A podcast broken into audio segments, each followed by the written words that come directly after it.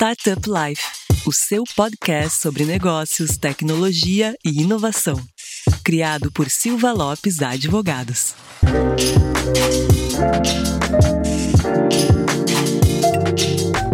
Fala galera, eu sou a Cristiane Serra e esse é o seu podcast Startup Life.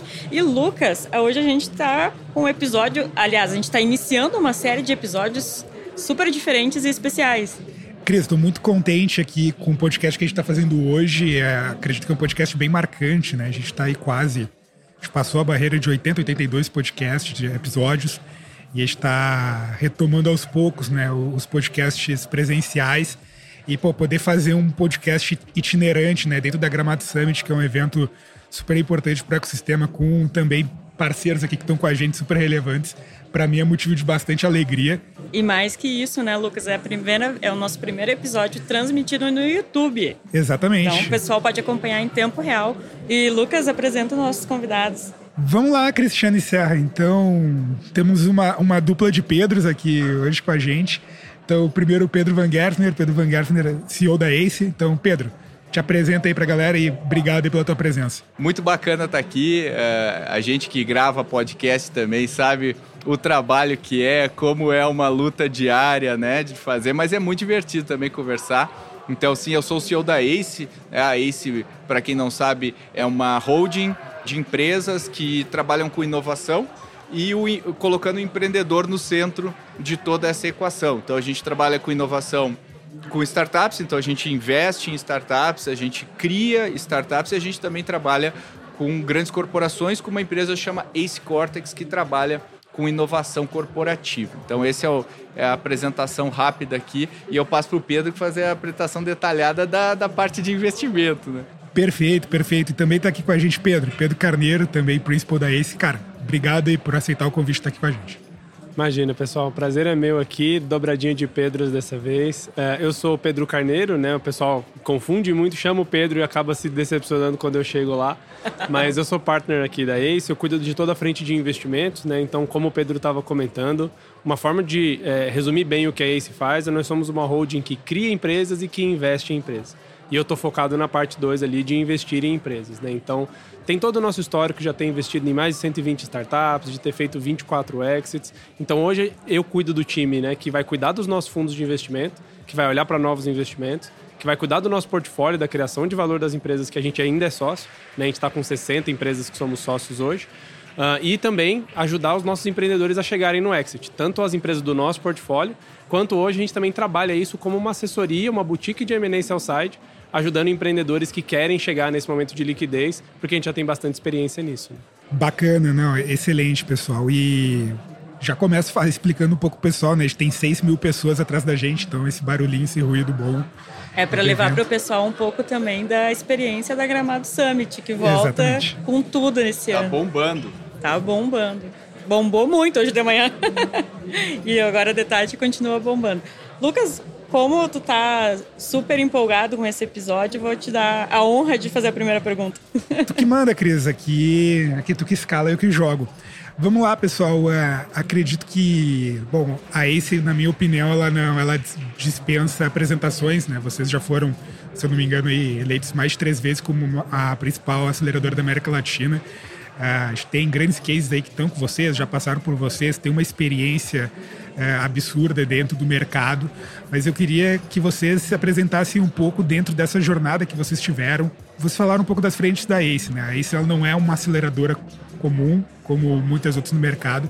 Então eu queria que vocês explicassem um pouco de forma mais detalhada a atuação de vocês. Sei que vocês atuam também com educação, com investimento. Então eu queria ouvir um pouco de vocês falando para o nosso público, que é muitas vezes empreendedor de tecnologia, o cara que já tem uma startup, o que, que ele precisa saber da ACE nesse primeiro momento. Vou lançar a bola depois para o Pedro para ele falar um pouco da holding, mas vamos olhar para frente de investimentos primeiro, né? Então, a gente deixou de ser só uma aceleradora, né? A gente até parou o movimento de aceleração em 2019, transformamos essa aceleração em um processo 100% virtual, que hoje tem mais de 4 mil empresas lá, e o nosso método está 100% aberto lá para quem quiser acessar. E dentro do processo de investimento, a gente tem alguns clubes de investimento, alguns veículos de investimento em que a gente continua aportando em empresas. Então, ano passado a gente fez quase uma dúzia de investimentos, esse ano a gente está acelerando esse processo. A gente está trabalhando também com outros fundos parceiros e com gestoras de capital para poder acelerar né, o processo de investimento. E o que a gente consegue definir como esse é que a gente sempre teve o empreendedor no centro, né? Então, a gente extraiu esse histórico de aceleradora, de trabalhar junto com o empreendedor, de dar o tapa na cara quando ele precisa, de acompanhar e ter um, um trabalho bem hands-on para se transformar no que eu considero um dos VCs, né, early stage, mais hands-on né, do, do mercado. Então, eu brinco aqui que um dos motivos que eu gosto muito desse trabalho é que eu sou co-CEO de 60 negócios ao mesmo tempo. Bacana. Então, de manhã eu estou falando com uma health technique de tendência artificial e à tarde eu vou encontrar aqui, inclusive na Gramado Summit, uma empresa de logística que faz terceirização de mão de obra para caminhoneiros. Completamente diferente, mas o interessante é que são os mesmos problemas, são os mesmos momentos de validação e de descoberta do negócio e são pessoas, né, no fim. Acho que um dos motivos que a gente está aqui também é para tornar o trabalho do empreendedor um pouco menos solitário e incerto, né? Conseguir mostrar para outros caras que já fizeram isso e que já conseguiram chegar em um, em um caminho muito bacana, que dá para chegar lá e que não precisa de nada em especial além de trabalho duro e aprendizado, né? E, enfim, é, acho que colocando o empreendedor no centro, a gente foi descobrindo outras formas de trabalhar com o negócio que não só investir. E aí eu comentei do processo né, da boutique de M&A, que a gente ajuda esses empreendedores como serviço. Só que tem outros blocos também que foram nascendo desse empreendedor no centro e que criaram os nossos negócios da ACE. Né? Então, o Cortex é um negócio, a, a Future Dojo, e aí passar para o Pedro aqui para ele comentar como que o grupo se criou, né? Mas é sempre Perfeito. dentro da mesma estratégia de centralizar no empreendedor e em, em criar valor para os nossos negócios.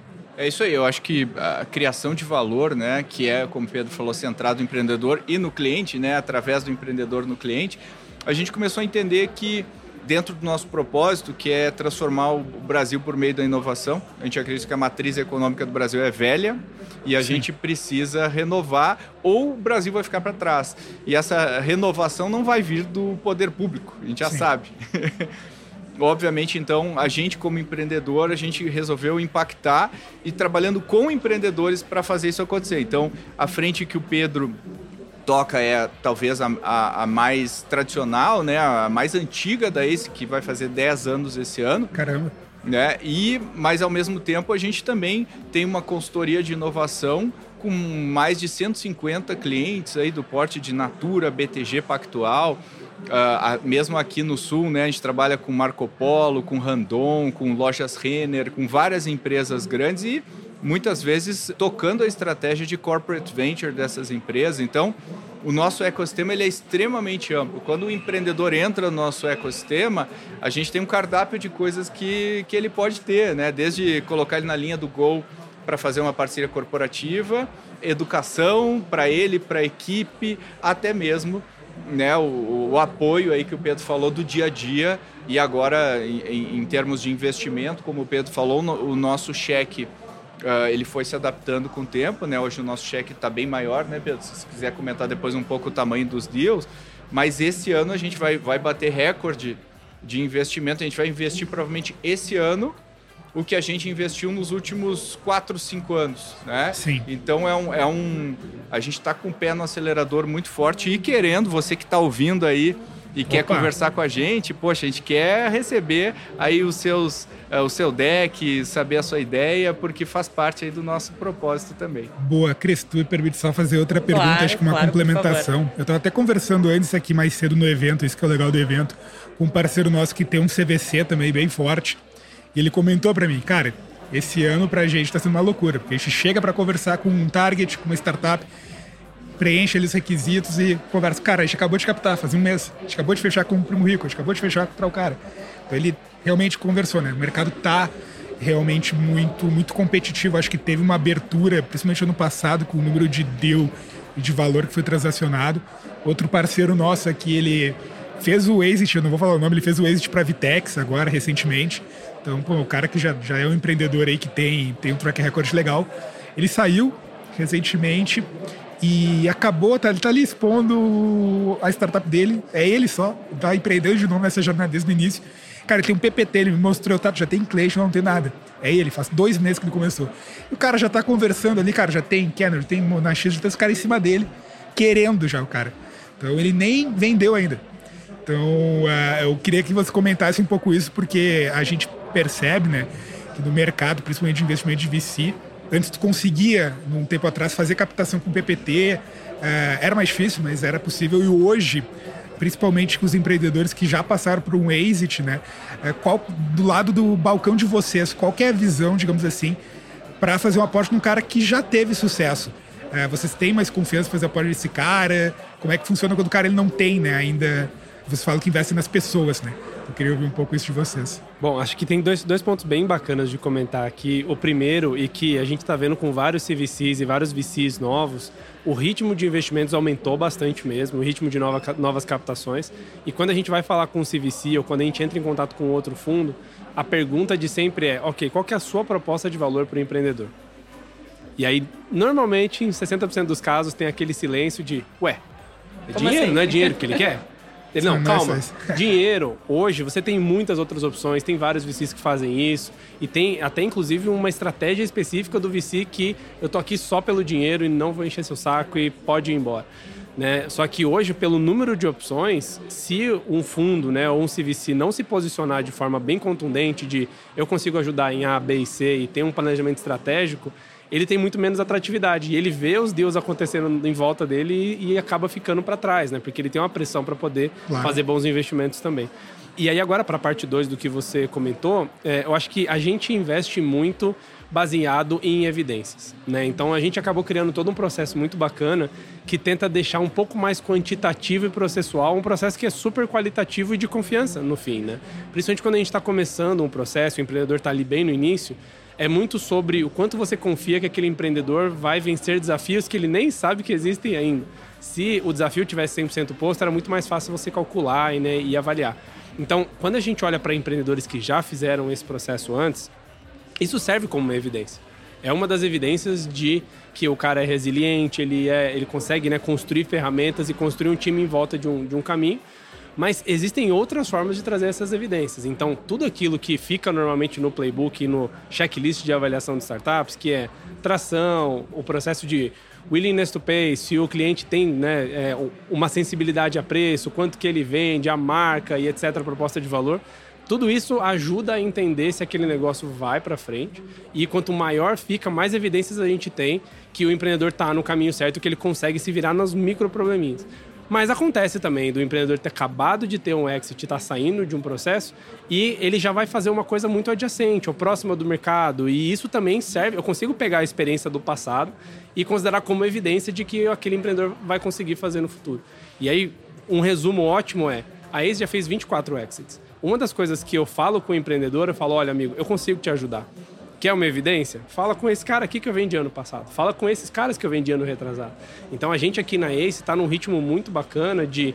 Ano retrasado a gente fez cinco exits, ano passado a gente fez cinco exits. Então é, esse movimento de mercado ele não está só acontecendo no investimento, está também na saída né, e nas vendas das empresas. Então, do mesmo jeito que o empreendedor avalia a gente, fala, pô, eu vou entrar com a Ace aqui porque eles têm capacidade de me ajudar por causa do histórico, entra um pouco. Né? Quando eu olho para empreendedores de segunda viagem, o histórico conta e mexe um pouco na, na sensibilidade assim, da avaliação. E outra pergunta que eu queria fazer para vocês é em relação nessa toda essa experiência que vocês têm, é em relação aos erros das startups, dos empreendedores na hora de captar. Quais são os principais erros? Ah, são vários, né? Mas e depende muito do estágio. Sim dos empreendedores, né? Mas hoje está muito mais fácil captar do que estava, né? Como tu falou, tem fundo corporativo que está batalhando com VC, que está batalhando com anjo, que está batalhando, especialmente no early stage, né? Tem muita, tem muita coisa. opção e muita opção que talvez não seja a melhor para o empreendedor. Então, às vezes, no passado, né, eu, eu, eu costumo brincar que as, as, os VCs conseguiam fazer gestão do portfólio sem investir, né? Sim. Então o cara ia fazer reunião, o cara, pô, legal, me mantém informado. E ninguém ia botar um cheque nesse cara, então um ano depois, ah, o cara botou agora o cheque. Quer dizer, Sim. era uma maneira de gerenciar o risco. Hoje é impossível. Não dá, como tu falou, os, os fundos estão competitivos e, e tudo mais. Mas eu acho que o erro principal, assim, eu acho que o erro é, assim, tem o básico, que é não, não dar clareza pro que você está fazendo, sabe? Chegar e falar, Ah, eu tô criando um SaaS que. Ah, ninguém quer. Não, é, eu tô, não, tô criando negócio para ajudar resolve, tal né? pessoa para resolver tal. É o básico, né? E, e assim, embora isso seja o básico, ainda o Pedro vê mais pitch que eu, ainda é um erro muito comum a pessoa chegar e tudo mais. Hoje em dia, o que, o que eu vejo é tem muita gente correndo atrás de a tecnologia em busca de um problema. Né? Então, isso a gente vê muito com o metaverso, com o Web3. Não, uma solução que usa blockchain. Tá, mas. Isso não é diferencial competitivo, né? É, e será que precisaria usar blockchain? Não daria pra fazer, esses dias mesmo, a gente falou, não daria pra fazer a mesma coisa sem blockchain, né? Então, eu acho que isso é muito comum, porque quando o dinheiro está abundante, como é o caso, algumas palavras-chave já estão fazendo o cara abrir a carteira. Então, e esse tipo de coisa acontece, ah, eu acho que é um erro muito comum, porque o cara investe por causa disso, um ano depois, e aí? Né? Então, o, o que ele tem que pensar, eu acho que ah, talvez o erro mais estratégico que tem é, e até não, não querendo puxar sardinha aqui para vocês, mas também não se assessora, não ser assessorado do ponto de vista dos termos do contrato que ele está fechando, porque isso aí mata. Mata, li, e eu não estou exagerando, literalmente mata o negócio, não consegue mais captar dinheiro, não consegue outras rodadas. Então, se cuidar, ser bem assessorado, né? Às vezes o barato sai caro. É, esse tipo de coisa eu acho que é importante cuidar. Não sei o que, que tu acha, Pedro, que outros erros aí tu nota? Bom, acho que além desses todos que você comentou, uma das coisas que essa abundância de capital e essa competitividade traz é que o empreendedor que ele ia levantar 2 milhões, ele começa a levantar 10 milhões. Porque você tem abundância de mercado. Então, se eu precisar escolher entre o CVC e o VC, por que não os dois? Às vezes os caras estão dispostos e eles pagam. Então, uma das coisas que a gente vê bastante, que é bem transponível, né, um negócio mais tradicional para um negócio de tecnologia, é, ok, qual que é o plano? se qual- quais são os benchmarks e aonde você quer chegar com esse investimento. E muitas vezes a gente fala com as startups que o cara está literalmente indo buscar 10 milhões, a gente faz uma conta e fala, abre para mim exatamente o que, que você está pensando em fazer com isso. A gente olha e fala, calma, será que não dá para fazer isso com um milhão? Isso é algo que nesses momentos de abundância acontecem muito de o empreendedor tem que entender que aquele dinheiro não é para ele, é para o negócio. Não vai tirar e a férias com aquele obrigação dinheiro, né? dele é fazer esse dinheiro trabalhar e muitas vezes o empreendedor ele levanta um- uma rodada relevante e fica com 90% desse dinheiro na conta, rendendo CDI. É isso aí. E aí, né, acontece aquilo do por que, que você está captando mais dinheiro? E a resposta é porque eu posso. E não necessariamente o valuation que ele pegou muito bom. O que a gente está vendo né? agora é exatamente. A gente está ainda vendo um ritmo de investimentos muito forte porque o pessoal captou muito dinheiro no, no bull market Tá que a gente teve né? nos últimos do- 18, eh, né, 20 e poucos meses aí, que foi uma loucura. Então, muito fundo surgiu no meio disso e muito dinheiro foi colocado. Agora, o que a gente está vendo nos Estados Unidos, né, por exemplo, aumenta um ponto lá os juros americanos, valuations caem 30%. Né? Tem valuation caindo 50% de SaaS e tudo mais. E aí o que a gente está vendo é um festival de down round, né? O cara captando com um valor menor. Isso aí é horrível e é horrível para todo mundo, não só para o investidor, como para o empreendedor, como para os colaboradores que pegaram stock options e veem o seu patrimônio derreter por causa disso. Então, é uma. Às vezes a gente não entende isso, é simplesmente pegar um cheque, mas tem muita coisa no meio disso que eu sou, eu, Pedro, aí sou eu, a minha opinião. Eu, minha filosofia é pega sempre o menos de dinheiro possível. Eu sempre acho que as empresas devem pegar. Agora, não é a lógica do Vale do Silício, por Sim. exemplo, que é Queima, queima, queima. é o blitzscaling, toda aquela coisa. Que blitzscaling é basicamente é dinheiro infinito, né? Assim, eu fa- é em- como empreender com dinheiro infinito. A gente viu agora essa semana uma empresa americana, não sei se tu viu essa, Pedro, Fast. Não sei se já viram uma empresa chama Fast. A Amazon perdeu a patente do One Click uh, Buying lá, né? One Click Shop, dois anos atrás. E a Fast queria pegar isso aí e oferecer como uma feature para os outros. E os caras captaram 120 milhões de dólares. 120 milhões de dólares. Caramba. E o faturamento deles era 600 mil dólares por mês Caramba. e eles encerraram a operação essa semana. Acabou. Eles torraram Se integraram, 120 milhões de dólares sem ter receita, sem ter cliente, sem ter né, sem validar.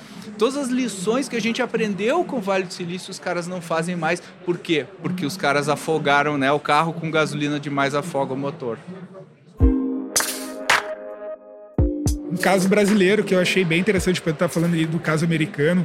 Não precisei ir muito longe, né? Eu, eu, eu gosto, eu gosto dos podcasts que a gente pode falar palavrão, pode falar os casos, não tem problema nenhum. Eu acho muito interessante o caso da Facile, né? Eles captaram horrores, estavam numa estratégia full blitzscaling e tiveram ali um problema muito ferrado, né, de consumidor. E bom, é essa estratégia, né? O, eu fui num evento em fevereiro que teve uma palestra do Chris Yeh. E ele falou, cara, nem sempre o. Ele fala, minha maior dificuldade não é explicar o blitzscaling, mas é muitas vezes explicar que, cara, às vezes ele não é para todo mundo, sabe? Às vezes ele não é, não é uma bíblia do crescimento que tu vai pegar no teu negócio e tu vai replicar e vai dar certo. Eu falei, esse é o principal problema dele, cara. Às vezes é conscientizar as pessoas que o que ele fez é bom, funciona, mas não é uma fórmula mágica, sabe? É, e eu acho que tem também assim o alinhamento com o capital humano disponível, porque que empresa você conhece tradicional brasileira que cresce 50 ou 100% ao ano? Né? As empresas que lá a gente via na Você SA e tal, tudo cresce 10%, 5% ao ano. Então, é- é- existe uma estabilidade. O papel do cara é o papel do cara. Quando tu cresce 100% ao ano, muito provavelmente o que você faz hoje vai ser diferente do que você vai fazer daqui a seis meses ou daqui a um ano.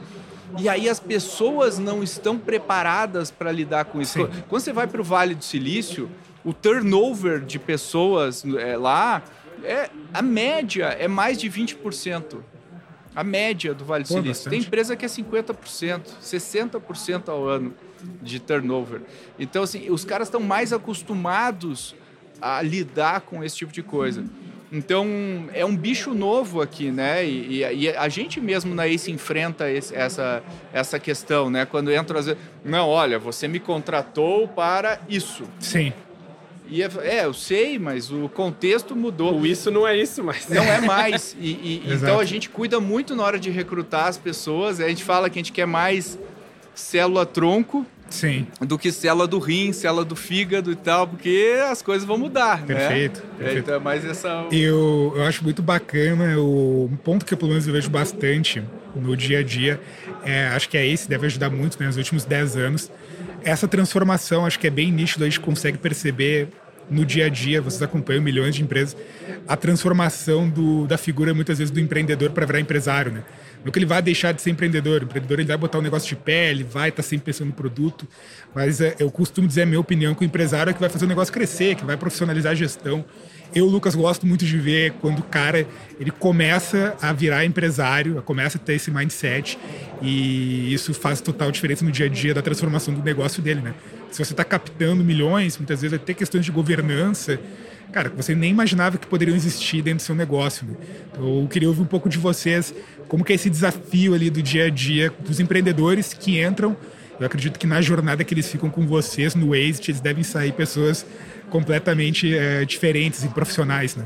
Tem das, das duas frentes, né? Eu acho que a gente tem muitos cases muito legais na área de investimentos, porque não basta ter os skills certos.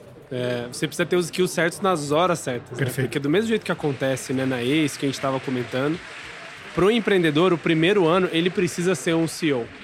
O CEO da empresa do segundo ano é diferente do CEO da empresa do primeiro ano. Tem algumas coisas que ele precisa fazer novas, tem algumas coisas que ele tem que deixar de fazer, né? E tem outras coisas que ele precisa se aprofundar e tal. Então a gente pega um empreendedor em que ele tem uma cara muito de empresário, cara mais tradicional, ele vai ter dificuldade em fazer aquele comecinho ali que negócio tem que ser muito provisório, muito MVP e coloca de pé, não deu certo, joga no lixo.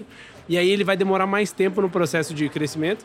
E o empreendedor, que é o cara que é o, o serial builder, que é monta a casinha, a monta outra casinha, monta outra casinha, ele vai ter mais dificuldade, ele vai bater num teto quando o negócio precisar que ele lidere 100 pessoas, Sim. que ele lidere 200 pessoas.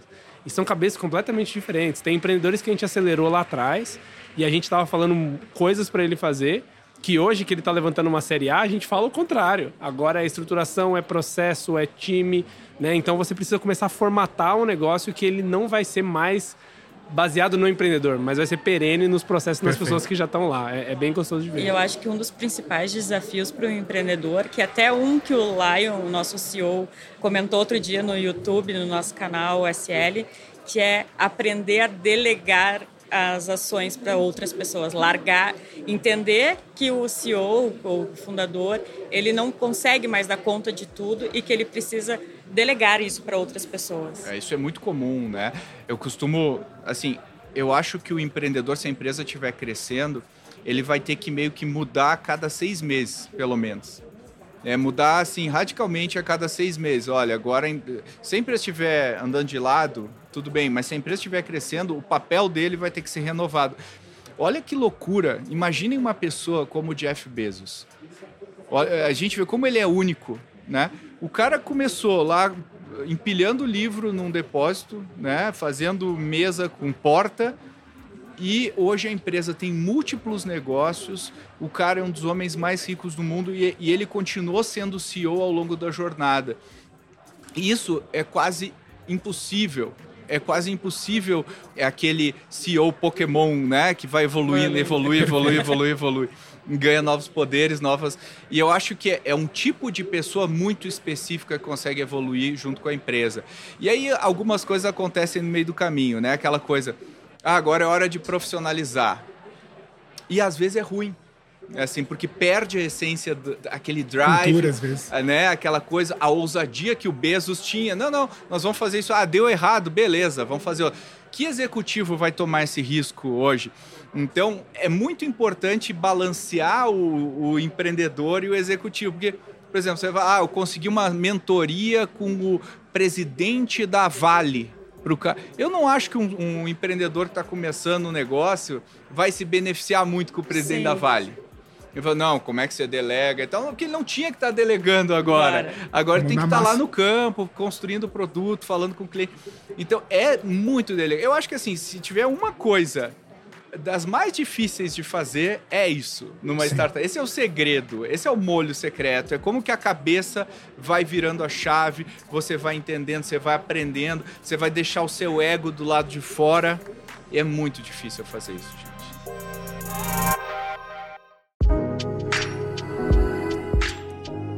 Eu queria entender um pouco, pessoal, de vocês. Isso é um, algo que eu visualizo, é uma opinião minha eu vejo que a gente tem muitos programas, muitas ações no ecossistema visando até o exit, né? Eu brinco, tá até falando com o Lion, tá, mas quando o cara faz o exit, o que, que ele faz? Para onde é que ele vai? Ele tem alguma comunidade que ele pode dividir as dores deles? Porque muitas vezes ele não, ele não quer dividir a o... síndrome do ninho vazio. Ele não quer dividir, ele não tem muitas vezes com quem dividir aquela dor dele, né? Então, uh, é um cara que já passou por uma jornada, que tem uma experiência muito para somar. Eu brinco que aqui no escritório a gente tenta gerar esse ecossistema para que a galera se ajude. E, pô, vocês já fizeram vários edits, eu queria entender um pouco de vocês esse senso de comunidade, né? Eu acho que a Ace tem isso bem vivo de realmente trazer as pessoas, somar uma com a outra, principalmente os que já têm mais experiência. Eu queria entender um pouco de vocês como que é a jornada do cara, que não tem nada muitas vezes no mercado ou pouca coisa pensado pro cara que fez o exit. Tá, e aí, o que, que eu faço? Eu queria ouvir um pouco de vocês, como que funciona no dia a dia, assim, com, com quem faz o exit com vocês. É, isso é uma, uma história bem interessante. Acho que o Pedro pega algumas também do começo ao fim, mas o mais interessante é a maioria dos empreendedores que chegam no exit, ele não tá lá para fazer isso. Ele tá lá porque ele faria isso com dinheiro, sem dinheiro, porque é o jeito que ele aprendeu e que ele gosta de trabalhar e muitas vezes é a missão da vida dele.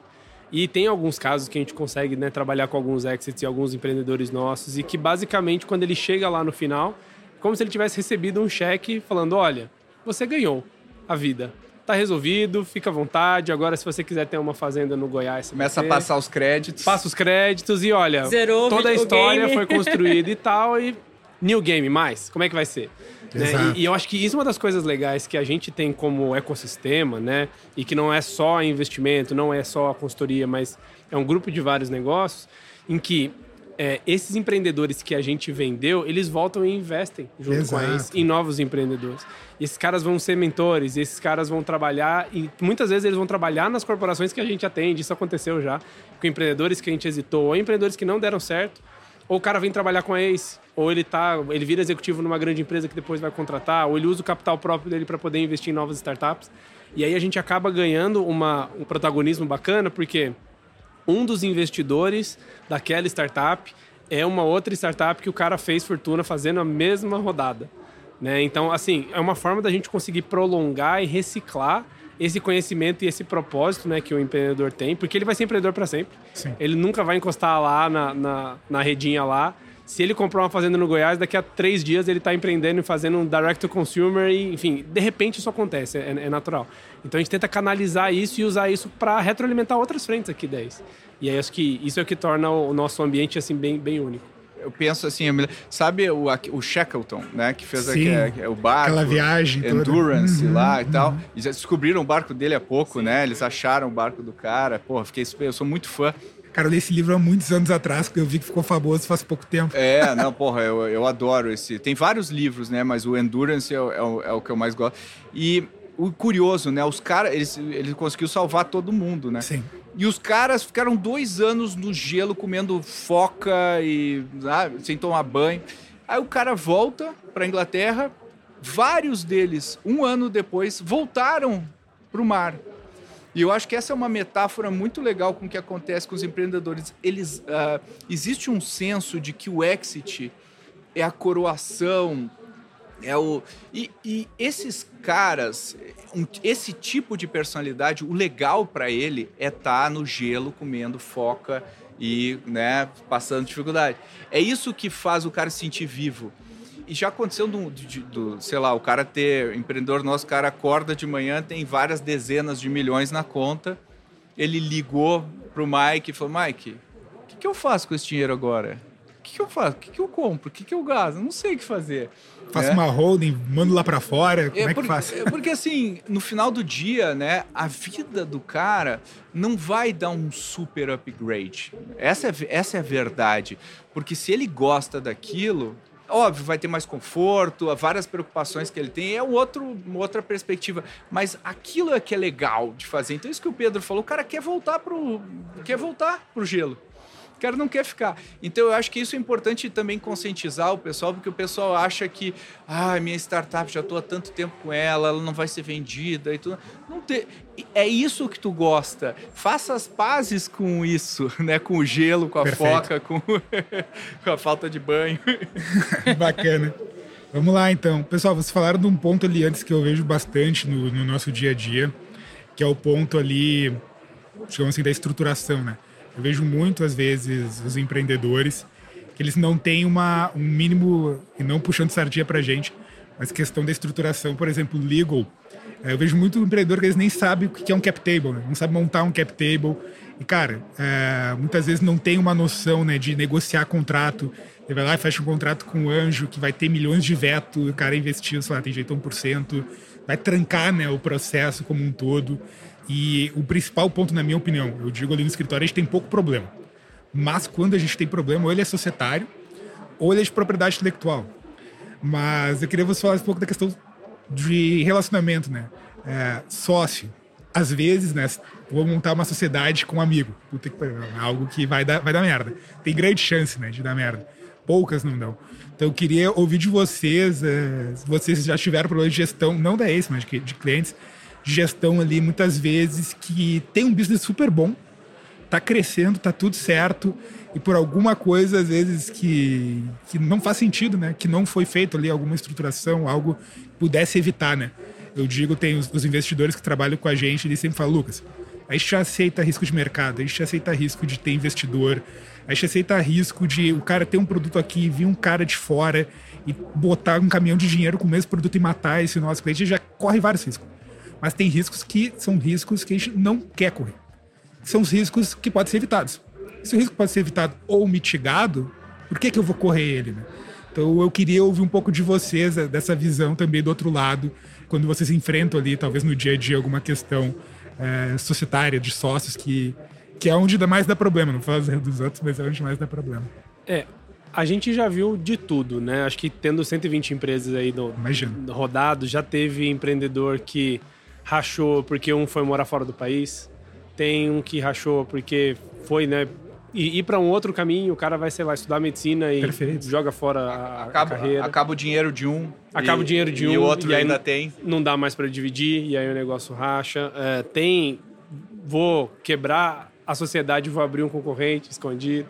Então tem, tem um pouco de tudo. E aí eu acho que eu acho que muito empreendedor quando está nesse processo, nesse momento inicial de experimenta, coloca de pé, vê o que, que né, para de pé, joga fora, joga no lixo e tal. Eu acho que muitos colocam dentro do mesmo balaio algumas decisões que são importantes e com consequências permanentes. Não combina o jogo, né? Uma coisa é você validar, deixa eu ver aqui na rua, colocar meu MVP pra ver se as pessoas gostam. Não, ninguém gostou, foi horrível. Beleza, joga fora e acabou. E com teu sócio? Eu, não consigo simplesmente ir lá testar, ver se eu acho bacana e cada um coloca o seu dinheiro e se não der certo, né? Então eu acho que tem algumas coisas, né? A estrutura societária é uma delas. Eu acho que tem muito mais de cuidar da casa que, mesmo quando você está no, no começo, isso vira importante que seja um hábito e um processo para que lá na frente isso não te penalize. A gente já viu exits que demoraram muito a sair, ou que o empreendedor levou menos né, capital porque tinha contingência, tinha risco Sim. que o comprador ia, ia acompanhar e que ele tinha que tirar isso da frente. Então, ter esse cuidado dentro de casa, acho que nos momentos iniciais é ser flexível com o que dá para ser flexível, então experimentação, produto, persona, proposta de valor, preço etc. E tem que ser cuidadoso com o que não dá para ser flexível por causa da consequência ser muito permanente. né? Então, acho que societário, a estruturação, a a própria é, processo tributário, as Sim. pessoas vão ser CLT ou PJ, tudo isso tem consequências que, quando tá você e mais dois, ok, mais um estagiário. Sim. Agora, quando tá 200 pessoas, fica cada vez mais difícil de mudar de ideia. E aí você acaba pres- preso né, por uma decisão que você tomou lá Sim. atrás. E muitas vezes é apetite de risco, né? A gente trabalhou num deal fora. Que, cara, a cultura desse cara, a empresa de Londres, ia fazer uma aquisição aqui de uma empresa bem relevante. Só que era todo mundo workforce PJ. E eles não queriam correr esse risco. Ah, mas tu vai explicar, cara, mas desse risco que vocês contingenciaram X milhões, apenas é. 1% entrou com a ação ou vai entrar. Não quer correr esse risco. Daí foram remodelar um- o, o modelo deles e viram que se eles fizessem uma estrutura de workforce menos arriscada, o modelo não ficava de pé. Então foi algo Mata que, cara, foi descobrir, foi descobrir lá do anos, a empresa enorme, sabe? Eu- Eu acho que ter boas conversas no início, porque o que mata não é o conflito explícito, é o Sim. conflito oculto. Conflito oculto é aquele que a gente sabe que tá ali, mas a gente não aborda. O elefante na sala, né? Exatamente. Pô, se chegar alguém com um checão aqui de 10 milhões pra ti, 10 milhões pra ti, a gente vende, um fala, pô, na hora, e o outro fala, nem pensar. A, a gente já sabe que tem um conflito oculto Perfeito. aí. Então a gente- eles têm que se alinhar e falar, peraí, vamos Combinar o jogo. setar aqui o quanto a gente vai. Então acho que ter essas conversas difíceis cedo poupam muito esforço lá na frente. Porque é que nem que a gente fala assim, quando é que você decide doar seus órgãos? É na hora que você tem um acidente e pergunta para teus pais ou para tua esposa se ela topa doar os teus órgãos ou você antes vai lá e registra você como doador de órgãos. Então, qualquer coisa mais emocional, se você planeja antes, na hora do conflito fica mais fácil de tomar as decisões, o que é, é difícil. Na- é, assim, no final do dia, a mesma coisa, deixa o teu ego fora da sala. Perfeito. Né? Eu acho que esse, esse é o conselho. E são pessoas, né? Vocês comentaram, as pessoas mudam no decorrer da jornada. Uma coisa que tá alinhada muitas vezes e amanhã pode não estar alinhado, né? Aí já teve caso que vocês falaram, eu achei bem interessante. Cara, empresa super bacana e do nada. Do nada o CTO olhou, acordou e falou, cara, eu quero ir meditar na Índia, eu não quero mais trabalhar com isso. É muito comum. E o seu, tá, mas eu não tenho nem dinheiro pra trazer outra pessoa que eu faça, ah, mas eu quero receber X, tá, mas eh, que valor acho que tu tirou? Não, mas daí começa, Aí fica pendurado Daí, lá um cara, equity no, no cap table não, que o cara não tem que não fazer. consegue mais captar, né? É, Então, é. são coisas que, que é o que eu falo, eu falo muito também aqui dentro do, do escritório. A gente tem que fazer uma análise muitas vezes econômica da tomada de decisão, né? Tem risco que dá pra correr. Tem risco que não dá pra correr, né? Você tem que falar pro cara, cara, esse risco não dá pra te correr, cara. Esse risco, ó, vai acontecer isso. Tu vai gastar isso. Ou esse risco dá pra correr, esse risco, beleza. Mas acho que essa visão, né, de, de ge- gerenciamento de risco, acho que ela é importante desde o início, né? Não, e outra, como você mesmo comentou, ele já tá correndo tantos outros Exatamente. riscos de ah, o produto não funcionar, problema de estruturação, problema de pessoas, de contratação. Pra quê? Pra que correr esse, né? E aí, assim, são, são coisas pequenas que eu acho que por falta de familiaridade de acompanhamento, o problema é, isso nunca trava e destrói a empresa hoje. Só que isso trava e destrói valor lá no futuro, né? Perfeito. E a gente não tem mais como, como mexer. Agora eu queria que vocês fizessem algumas revelações aqui pra gente, pros nossos ouvintes. Que eu sei que o Pedro. Eu vou chamar de Pedro C e Pedro W, é, para facilitar. É, já, já aderiu à nossa é. nomenclatura interna. Sim. É. Eu sei que o Pedro W tem algumas dicas de o que não contam na hora de empreender. O que, que as pessoas não ensinam para quem está querendo empreender. Então, Pedro, revela esses segredos pra gente. Ah, bom, são vários. São vários. Uh, eu acho que o que não contam na hora de empreender, eu acho que, assim, tem do mais básico de pintar um cenário, startup é legal, startup é super cool, é bacana, vou ter qualidade de vida. É, é, e aí a pessoa entra numa jornada, né? E não contam que a tua saúde mental antes, e, ou, o teu baseline de saúde mental vai ser colocado à prova de uma maneira como na, nunca antes foi na sua vida. Então, se você já tem algum problema de saúde mental antes de empreender, se você é propenso a burnout, se você já teve episódios e tal, você vai não vai chegar do outro lado né? Porque esses caras que empreendem, especialmente empreender uma startup, que numa escala é o mais difícil, eu acho que é um, é um risco. Outra coisa que não te contam é que a probabilidade de você ganhar dinheiro com uma startup, se, assim, se você me perguntar, Pedro, como é que eu ganho dinheiro? Provavelmente criar uma startup não vai estar tá entre as cinco primeiras coisas que a gente vai discutir. E acho que muita gente chega com essa sede ao pote. Acho que isso também mata muita startup mais cedo do que poder, porque o pessoal acha que o dinheiro ele não é um, não deve ser um, um, um fim, um fim, né? Assim como é, eu falo que é o princípio Vinícius de Moraes, né? Das startups, que seja eterno, infinito enquanto dure. Sim. Então se, se, é um paradoxo que o empreendedor vive. Ao mesmo tempo ele provavelmente vai vender, até porque recebeu VC, VC, é esse é o deal, né, do cara, mas por outro lado ele não pode cogitar vender. Né? Porque se ele começar a tomar decisões pensando que vai vender, ele não toma as melhores decisões para o negócio. Então acho que isso é um, essa dicotomia, esse paradoxo que eles vivem, é muito difícil de lidar com ele. Eu prefiro ignorar completamente o fato de algum dia talvez a gente venda. Geralmente essa é a abordagem que gera mais valor. Pedro, só, só um gancho, isso normalmente parece até um pouco contraditório, né? Porque Total. se tu tá enlouquecido querendo vender equity, cara, equity não é a coisa mais valiosa que tu tem, sabe? Tu não exatamente. quer valorizar o teu negócio, tu tá enlouquecido querendo vender, é um pouco contraditório, né? Exatamente, exatamente. E aí aquela coisa, né? Se você tem. Qual o maior investidor que você tem? Maior é você mesmo. Né? Então, se você não, não tem essa postura de, olha, é, não tem plano B, não que você não deva ter um plano B, não que você não deva planejar direito, até hoje minha palestra vai ser sobre isso, né? Opa. De que a gente tem que planejar e tudo mais, mas é importante ter a sensação de que eu não tenho plano B e de que é só tem isso, só existe isso. E isso é uma, são coisas psicológicas uh, muito grandes. Eu acho que toda a batalha é a batalha psicológica do empreendedor, né? E eu acho que a outra coisa que não conto é que como a gente é inundado de metodologias eu vou dizer assim, se você usar todas as metodologias de máquina de vendas, de não sei o que, de blitzscaling e tal, a sua startup vai ficar uma merda. Esse é o resultado que o pessoal não, não pensa. Porque como é, de onde surgiram essas metodologias? Elas são metodologias. É que nem quando a gente fala de branding. Né? A gente fala, ah, a metodologia para criar uma marca de sucesso é essa. Daí a gente vê como as marcas de sucesso foram criadas né? Tu, a, o Google é o cara terceirizou lá, o cara criou o logo. É, a Nike, o cara precisa mandar, ele criou o swoosh lá da Nike rápido e é Nike e mandou. Não teve um planejamento de branding, né? A, a Apple, né? Foi assim, o Steve Jobs, é, Macintosh é um tipo de maçã.